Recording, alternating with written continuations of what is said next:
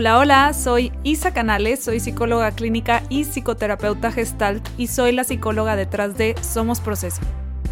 Te doy la bienvenida a La Verdad de las Cosas. Este es un podcast dedicado a escuchar historias reales de personas que están pasando por ciertos problemas para después escuchar un análisis psicológico de cada situación. En cada episodio te contaré la historia de alguien que me escribe con dudas sobre cómo proceder en lo que le está ocurriendo. El propósito de este podcast es de informar y no sustituye el tratamiento psicológico o psiquiátrico. Cualquier duda acude con un especialista. Los nombres, edades y algunos datos que no alteran el contenido han sido cambiados para proteger la privacidad de quienes me escriben.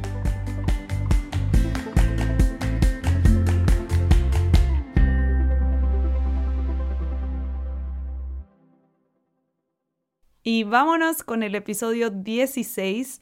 La semana pasada no hubo episodio, una disculpa, de verdad quise, hice lo más posible porque si hubiera, pero no alcancé. Pero aquí estamos. Ya pasó la semana, ya estamos aquí en un nuevo episodio y la carta de hoy está muy buena.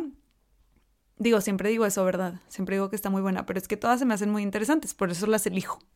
Pero bueno, se las voy a leer. Esta es una carta que me manda Carla y ella está preocupada por la relación de su mejor amiga.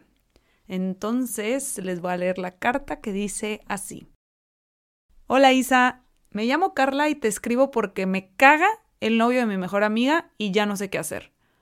Tengo 27 años y vivo con mi mejor amiga Gaby. Gaby y yo somos amigas desde primaria, nunca nos hemos separado. Crecimos en la misma ciudad y en carrera nos vinimos a estudiar a Ciudad de México juntas.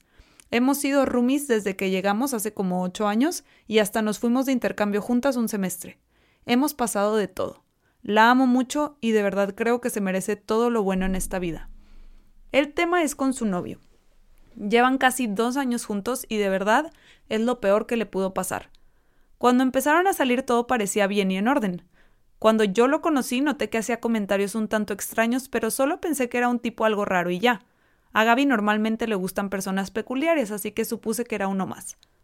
Poco a poco me empecé a dar cuenta que no era que fuera raro, que más bien es un enfermo controlador.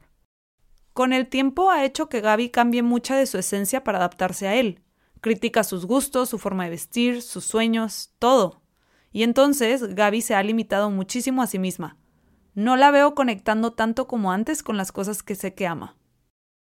Gaby se ha alejado de la mayoría de sus amistades porque a él no le caen bien. Han terminado y regresado ya como cinco veces y siempre es porque a él no le pareció alguna tontería.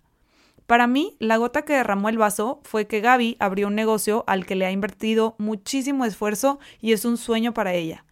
Y él no solo no fue a la inauguración, porque según él tenía mucho trabajo, le arruinó la noche a Gaby mandándole mensajes y llamándole toda la noche enojado porque el fotógrafo que Gaby contrató para que tomara fotos durante el evento alguna vez la había invitado a salir y ella le dijo que no.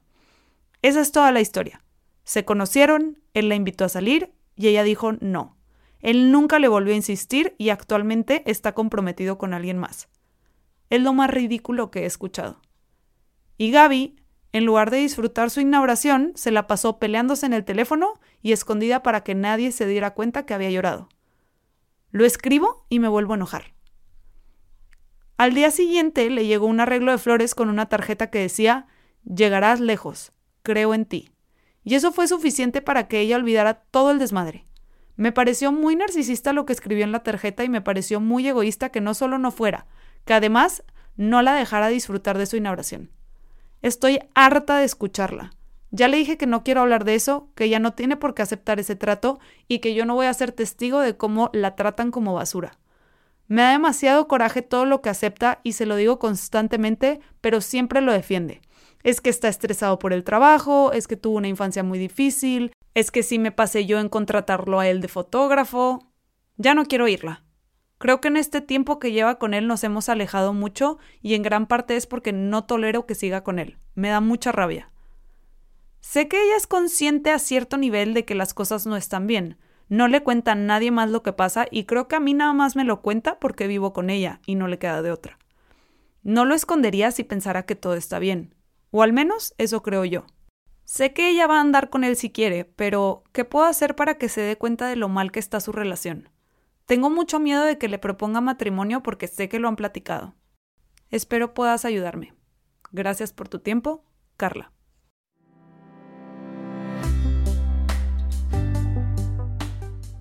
Si te gustaría que tu historia apareciera en este podcast, escríbemela a la verdad de las cosas.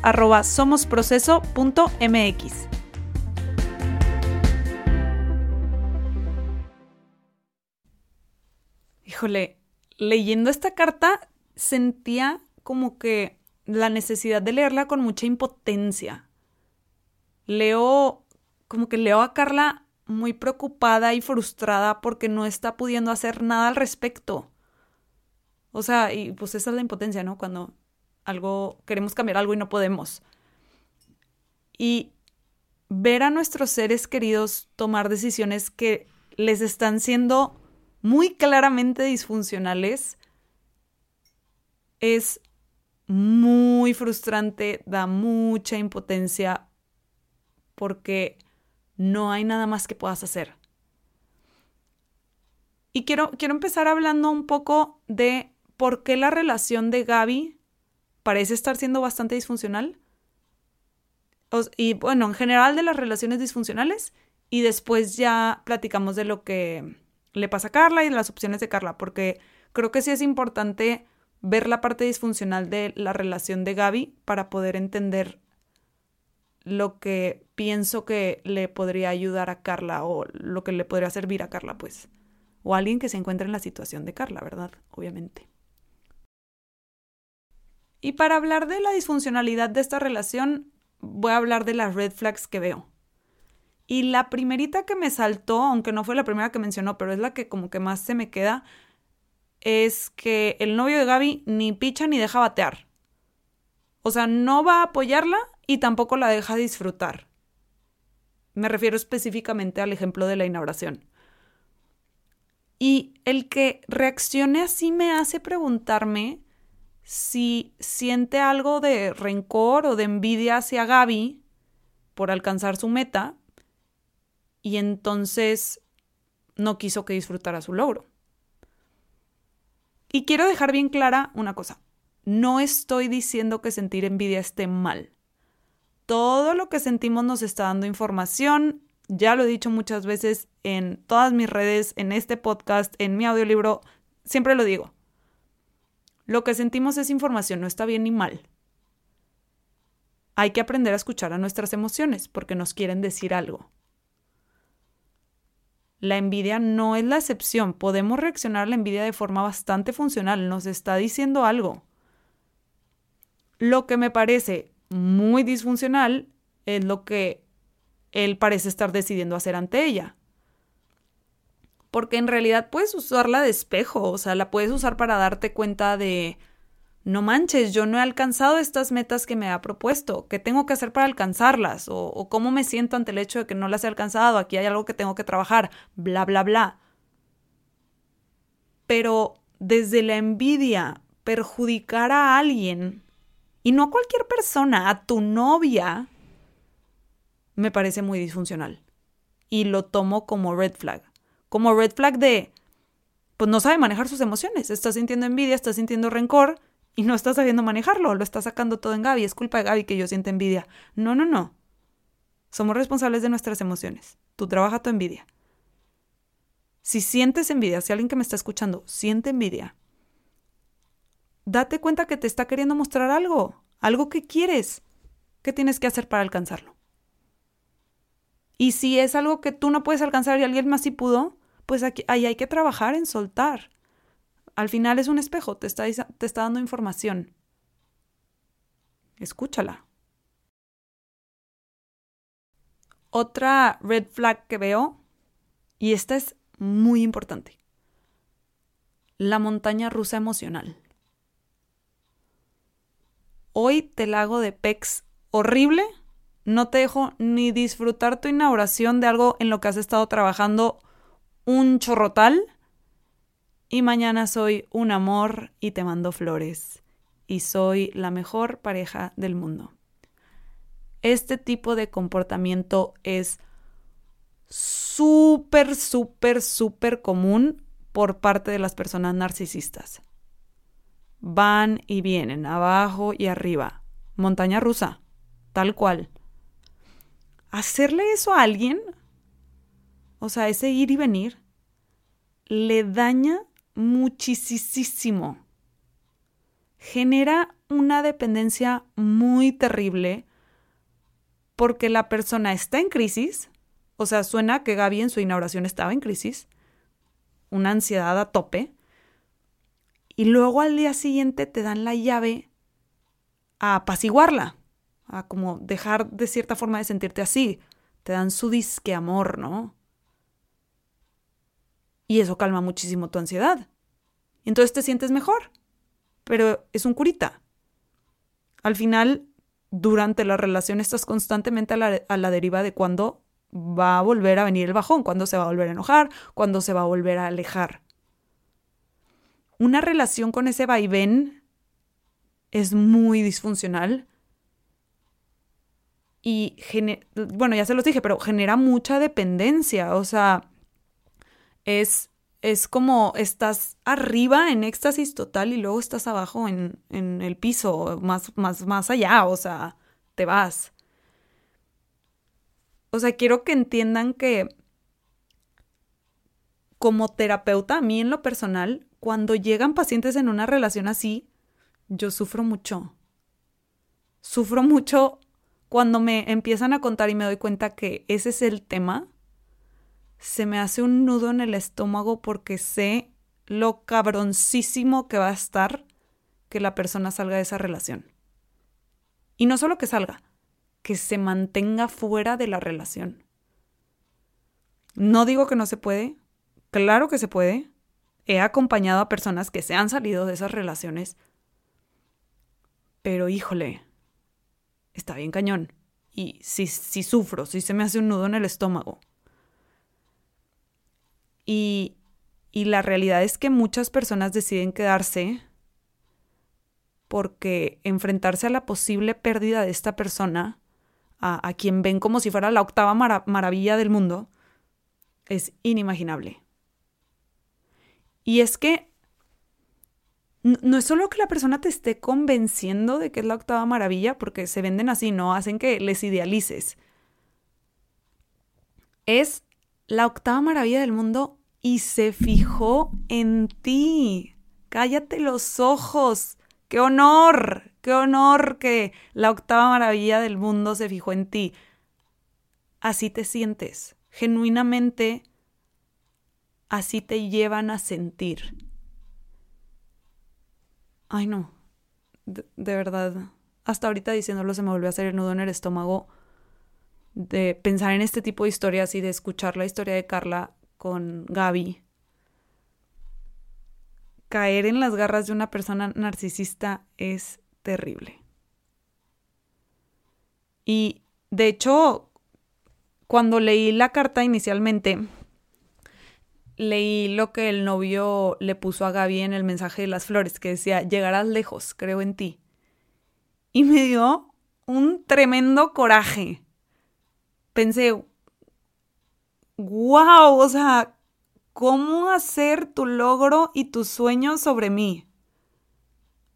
O sea, nada más no puso llegar a lejos porque creo en ti, yo creo porque se le hacía demasiado obvio, porque, no sé, se me hizo el cinismo que leí en ese mensaje, de verdad, ahorita lo vuelvo a sentir, qué coraje.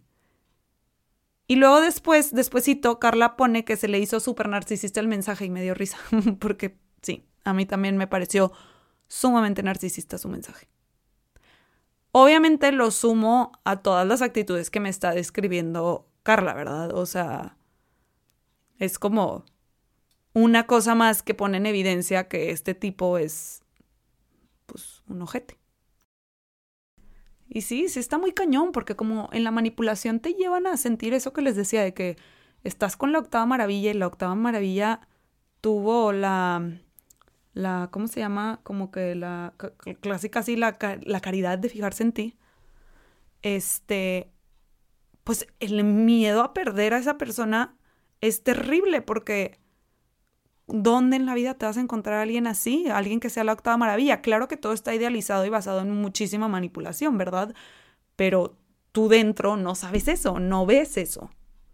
Tú dentro genuinamente estás viendo la octava maravilla y te sientes totalmente agradecida o agradecido de que la octava maravilla se fijó en ti.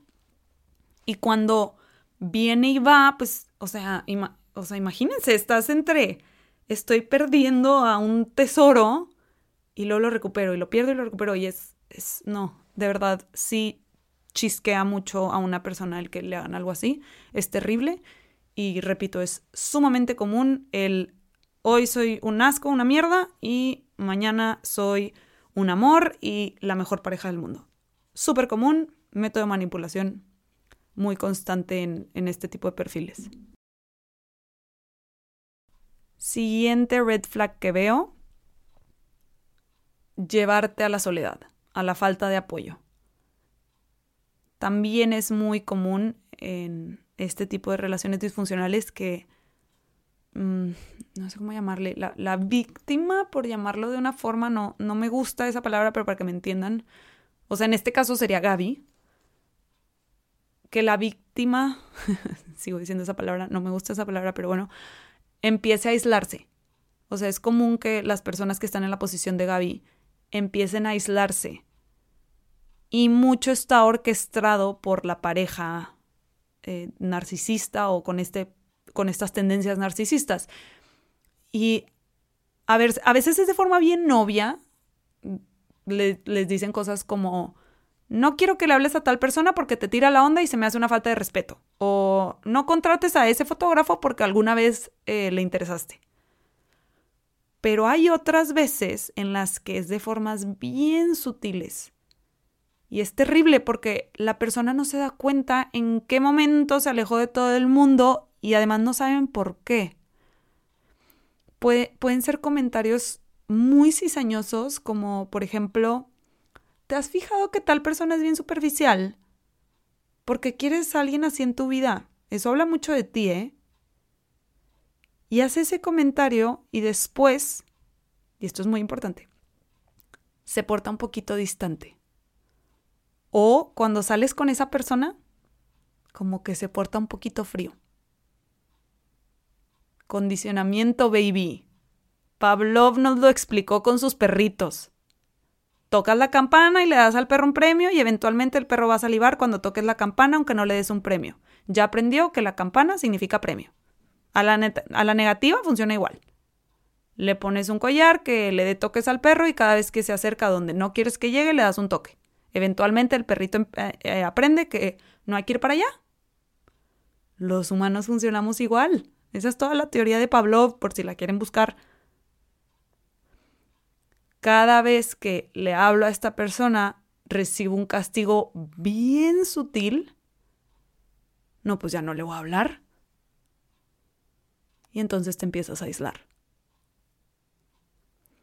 Y está cañón porque como es de formas bien sutiles, está mucho la manipulación de, pues tú le dejaste hablar porque quisiste, yo no te dije nada.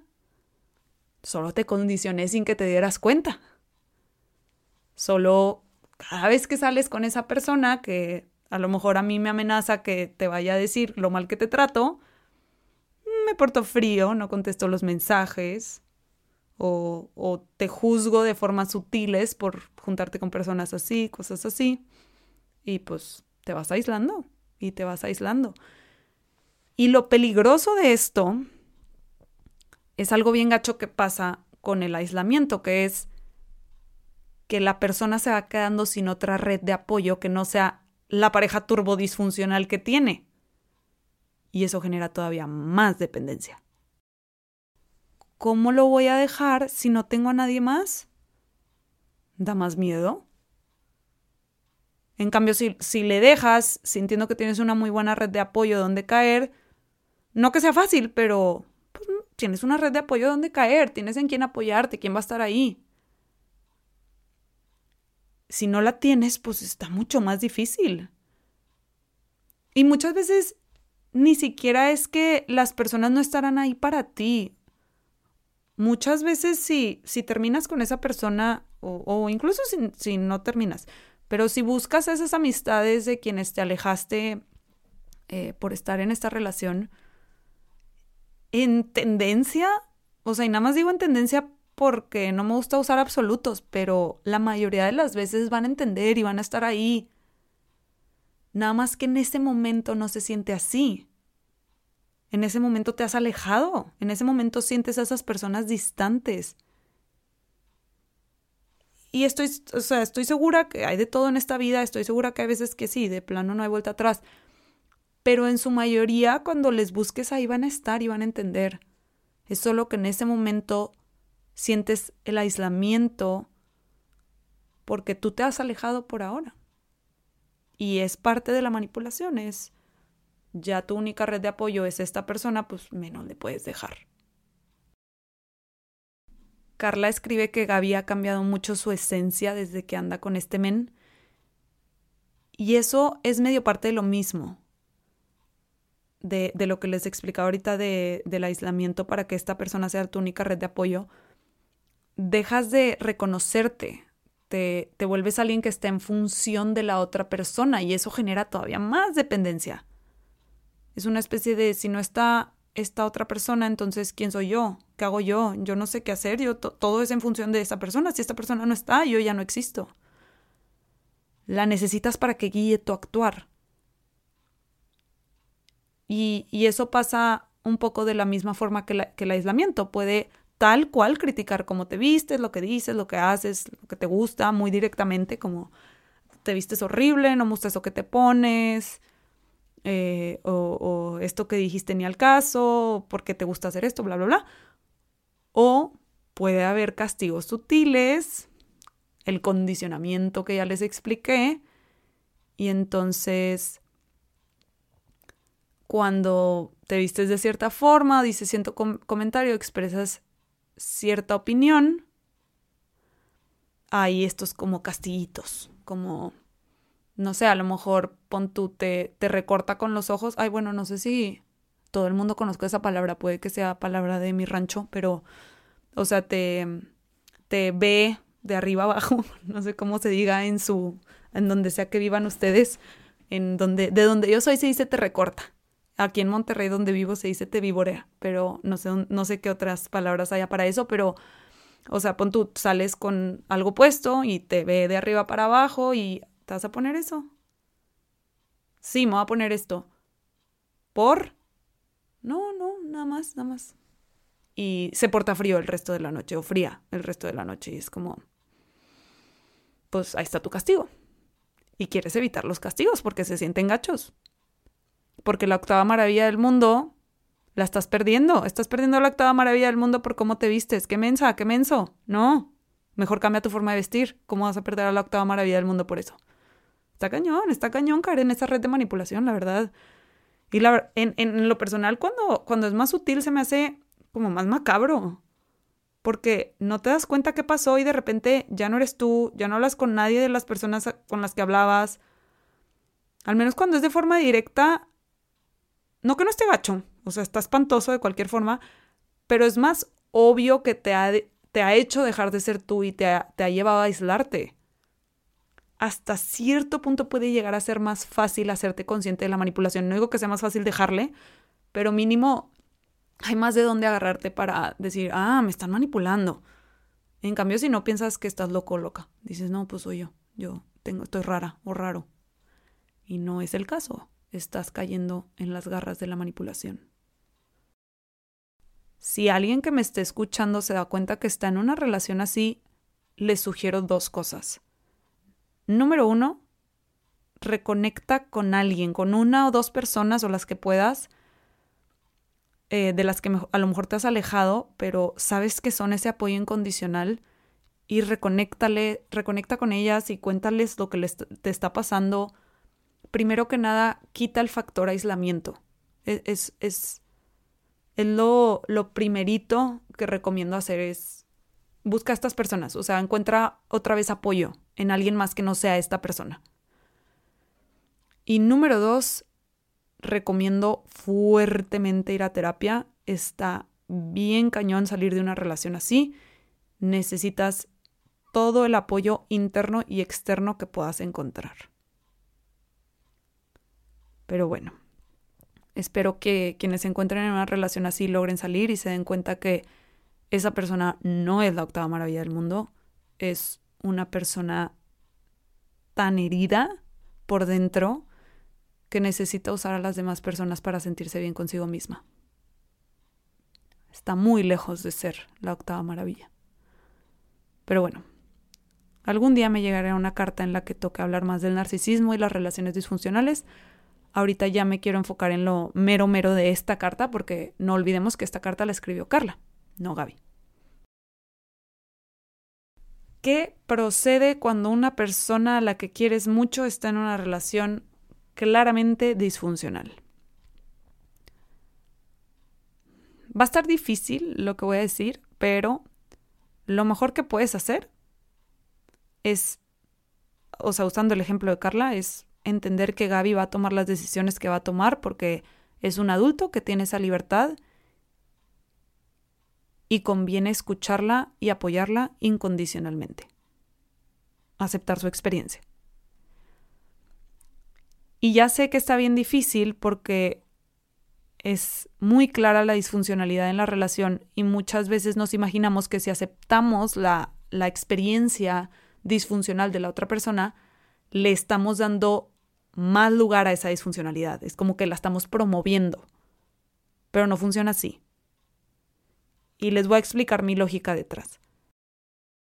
Les expliqué ya el tema del apoyo. La persona se va aislando, va perdiendo su esencia y por consecuencia se va quedando sin más apoyo que el de su pareja o, amistad o casi algo o hasta familiar. Al final podemos vivir este tipo de relaciones disfuncionales en cualquier tipo de relación, no solo de pareja.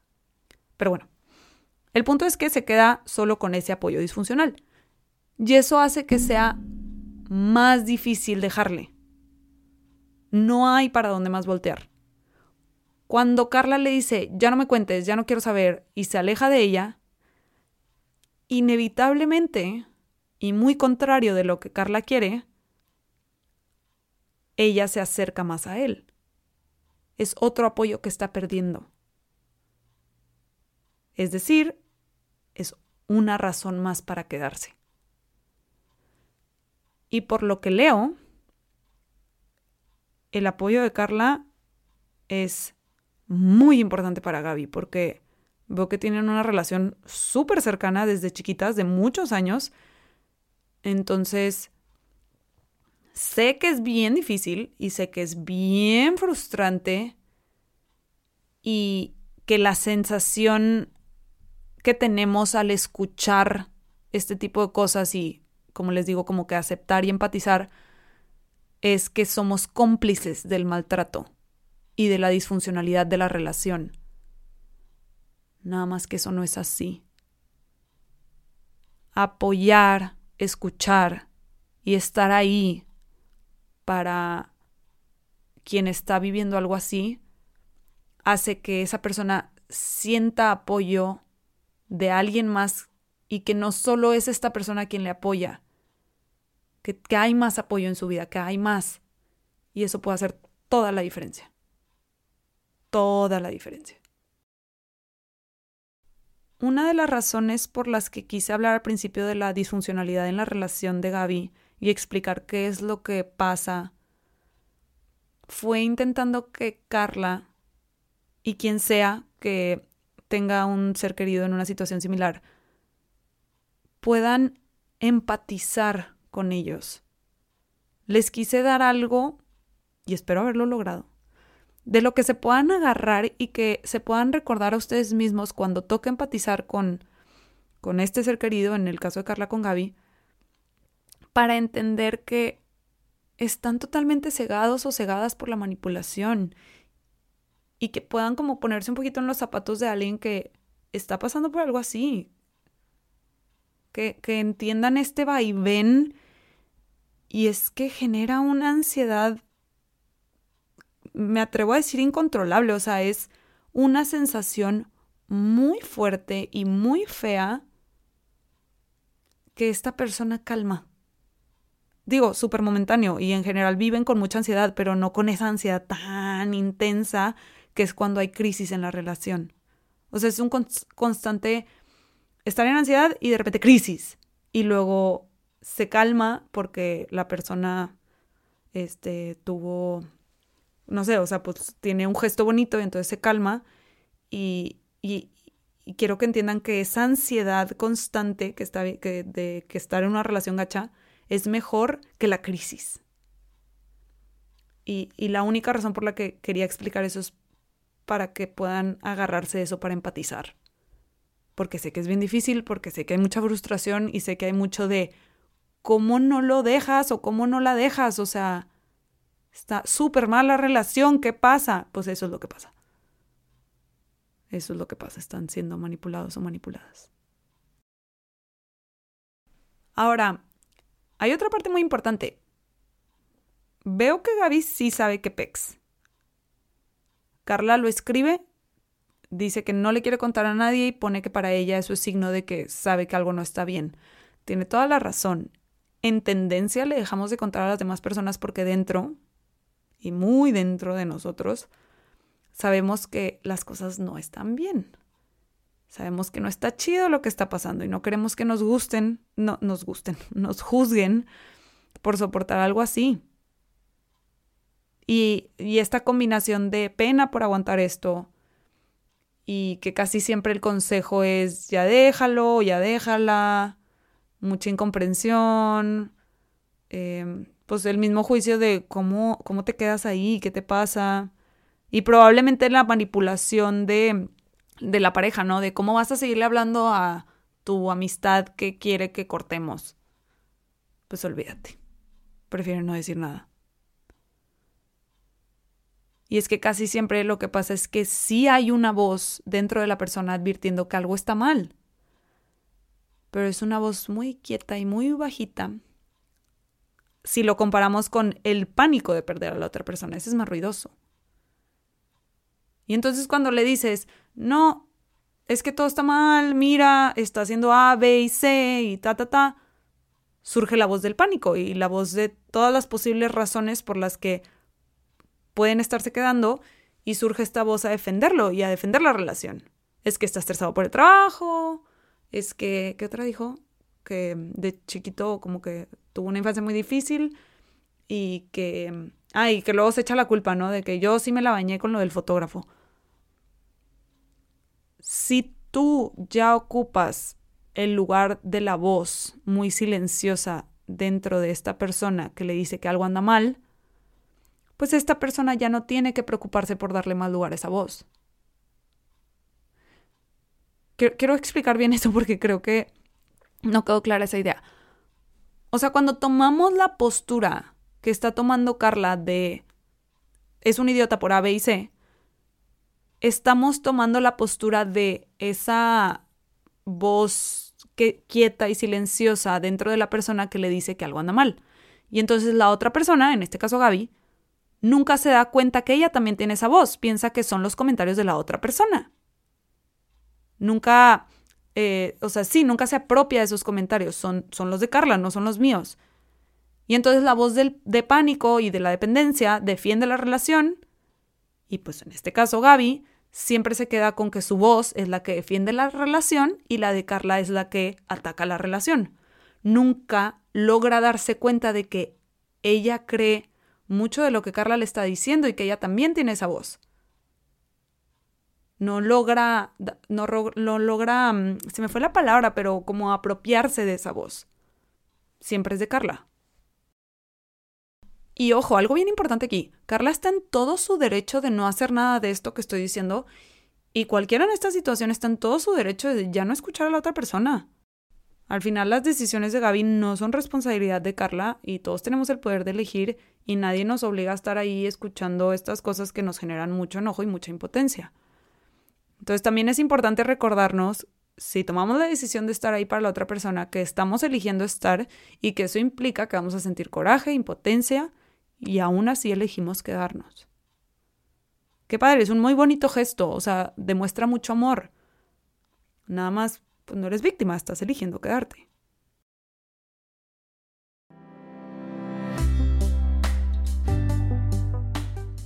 Si te está gustando el podcast, suscríbete para que no te pierdas ningún episodio y te invito a dejar una calificación para que más personas puedan encontrarlo.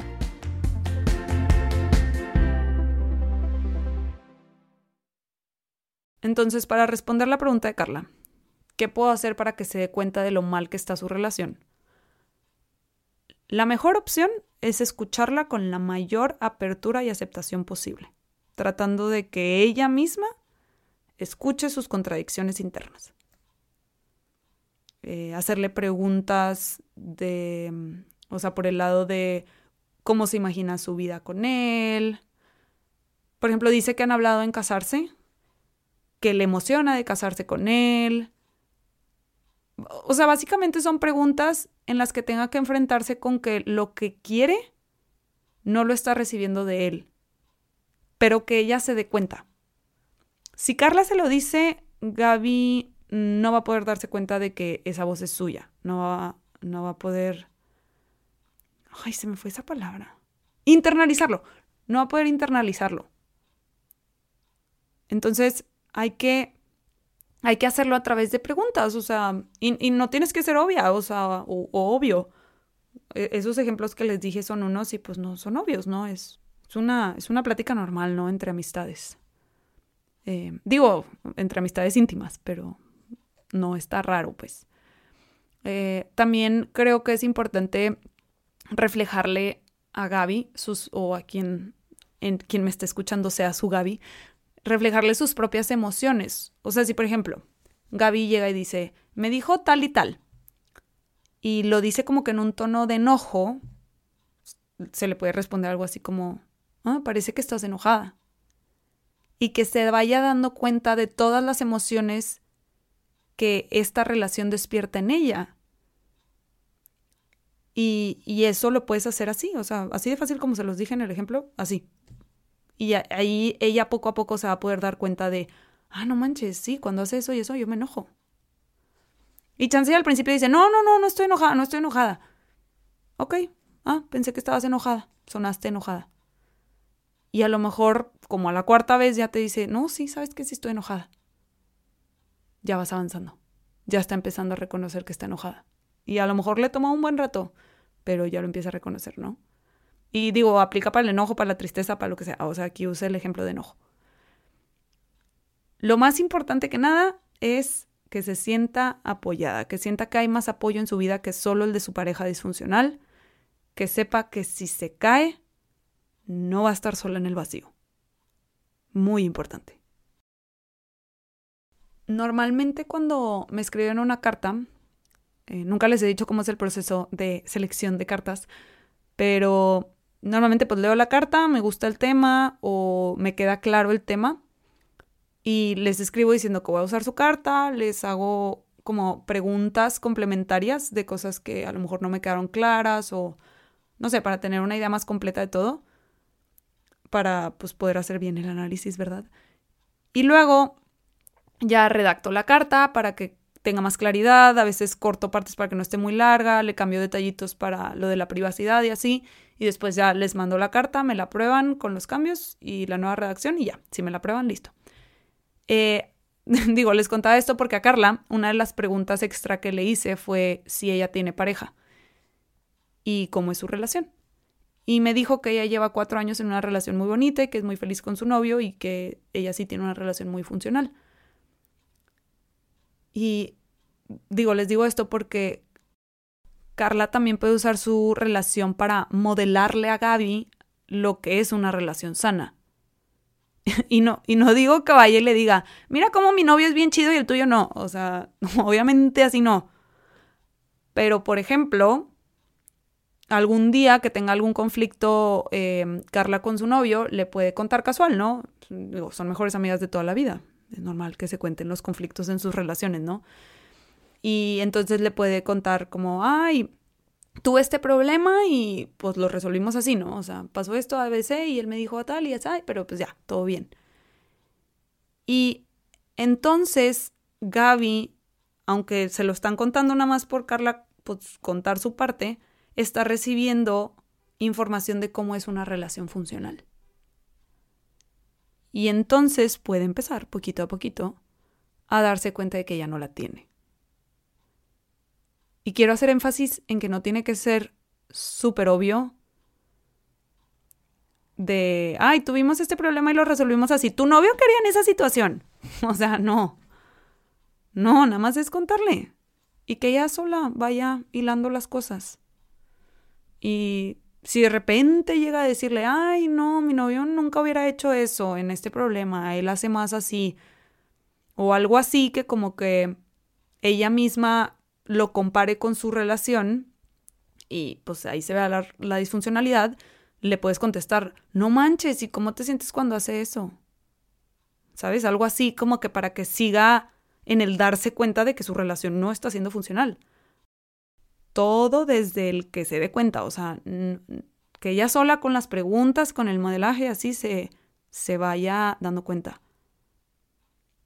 Entonces, a ver, así en resumido, básicamente es modelaje de relaciones sanes, de, sanes, sanas, eh, curiosidad por la experiencia de Gaby para que, para que escuche su experiencia en voz alta y se vaya dando cuenta de cosas. Su experiencia me refiero a cómo se siente, a qué es lo que pasó, que, cómo te imaginas tu, tu relación y que ella sola vea que no es lo que está recibiendo, bla, bla, bla. Y así vaya atando cabos. Y muy importante, mucha, pero mucha paciencia. Mucha. Mucho cuando se vaya a pegarle a la almohada con la desesperación de que no lo está dejando o así. Ya por último, nada más, sí se me hace bien importante aclarar que puede que hagamos todo esto, puede que apoyemos, acompañemos, aceptemos, empaticemos, hagamos todo. Y puede que con todo y eso, la persona siga eligiendo su relación disfuncional. Y también hay que trabajar en soltar las cosas que están fuera de nuestro control creo que Carla tiene trabajo pendiente por hacer en poder soltar a Gaby. Y no en el sentido de que ya le valga o dejen de ser amigas, en el sentido de soltar la responsabilidad de lo que Gaby elige. Soltar la idea de que Gaby tiene que vivir la vida o va a vivir la vida de cierta forma. Otra, otra parte de la respuesta de Carla a mi pregunta de si tiene novio y, cómo es su relación fue, me, me puso que de hecho le duele que no pueden salir los cuatro a double dates o así porque hay mucho conflicto con el novio de Gaby y que siempre se habían imaginado como que creciendo juntas y que sus hijos e hijas iban a ser mejores amigos y, y cosas así, ¿no? Como pues estas fantasías que tenían ellas como amigas, estos planes, pues. Y creo que también es importante que Carla trabaje su duelo de soltar este sueño porque hay una posibilidad de que no sea así el resto de su historia de amistad con Gaby. Y eso suena bien doloroso, la verdad. Y creo que valdrá la pena que Carla trabaje esa parte. Eh, es bien difícil soltar nuestros sueños y expectativas. Sin embargo, creo que aferrarse a ellos es una de las cosas que le hace tan imposible tolerar la relación de Gaby. Y sé que otra parte es genuinamente que la quiere y quiere lo mejor para ella. Nada más que también veo otra otra parte y sí creo que es importante que Carla la trabaje.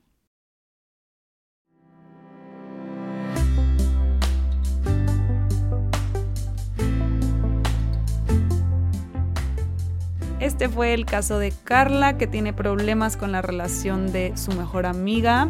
Espero que te haya servido, espero que esta información sobre las relaciones disfuncionales y qué hacer para acompañar a alguien en una relación disfuncional te haya sido funcional. Eh, si te gustaría que tu historia apareciera en este podcast, acuérdate de escribírmela a la verdad de las cosas somosproceso.mx y también me puedes encontrar en redes como Somos Proceso en Instagram, TikTok, Facebook y Twitter. Hasta la próxima.